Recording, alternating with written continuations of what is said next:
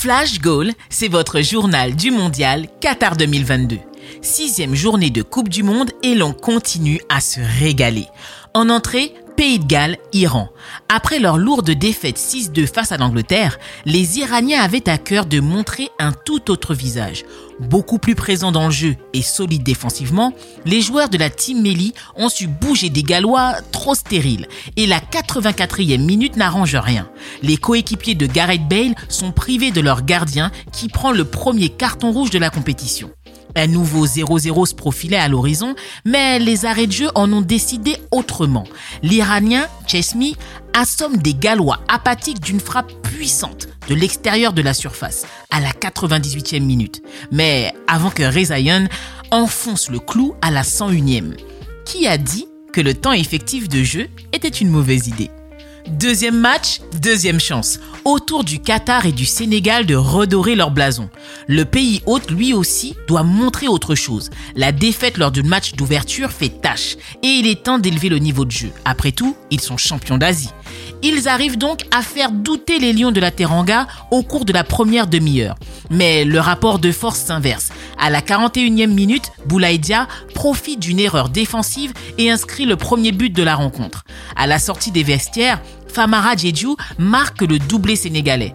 Un vent d'espoir se lève quand même à la 78e grâce à Mohamed Muntari qui marquera le premier but du Qatar dans l'histoire de la Coupe du Monde. Mais Bamba Dieng brisera les rêves qatariens. La rencontre s'achèvera sur le score de 3-1 en faveur du Sénégal. Mais avec cette nouvelle ligne d'histoire, l'honneur qatari est sauf. Le troisième match du jour portait une affiche alléchante. Pays-Bas, Équateur. Malgré l'ouverture du score de la sixième minute par la pépite Gakpo qui ne cesse de briller par son talent, les Hollandais ont souffert. Un match d'une intensité folle, duel, rage de vaincre et un sérieux mental. Les Équatoriens ont posé beaucoup de problèmes à cette équipe des Pays-Bas. Leurs efforts ont été récompensés par une égalisation en ouverture de seconde mi-temps.